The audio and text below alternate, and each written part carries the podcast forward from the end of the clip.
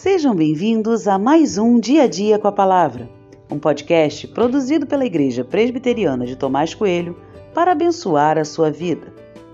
O título de hoje é Que tipo de filho você é para Deus? E tem por base o texto de 1 Samuel 2, 12, que diz: Os filhos de Eli eram homens malignos e não se importavam com o Senhor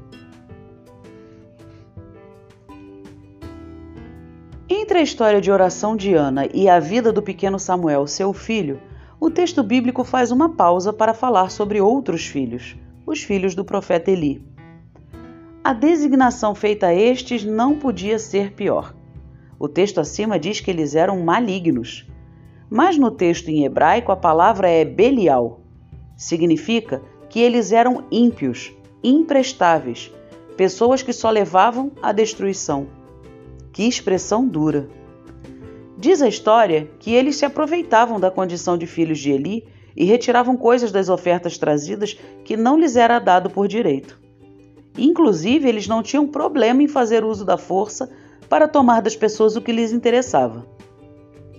O que faltava nos filhos de Eli era temor a Deus, e quando falta temor, sobra impiedade.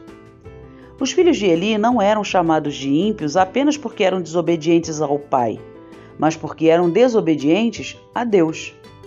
Eles se importavam apenas com eles mesmos. Ser bom filho vai muito além do fazer boas ações. Ser bom filho tem a ver com uma vida de temor a Deus, uma vida que está centrada em fazer a vontade de Deus. Não estou aqui falando de meus filhos, mas em eu mesmo ser um bom filho diante de Deus. E o que dirá se sou um bom filho ou um filho maligno é a minha relação de obediência à vontade do Pai Celestial. A questão aqui não é fazer algo, mas ser obediente. O texto diz que a atitude dos filhos de Eli era de desprezo às orientações vindas de Deus. De forma geral, somos muito complacentes com as nossas falhas. Temos um olhar muito bondoso para as nossas próprias iniquidades. E um texto tão assertivo como esse me mostra que eu não posso agir assim. Que tipo de filho você é para Deus?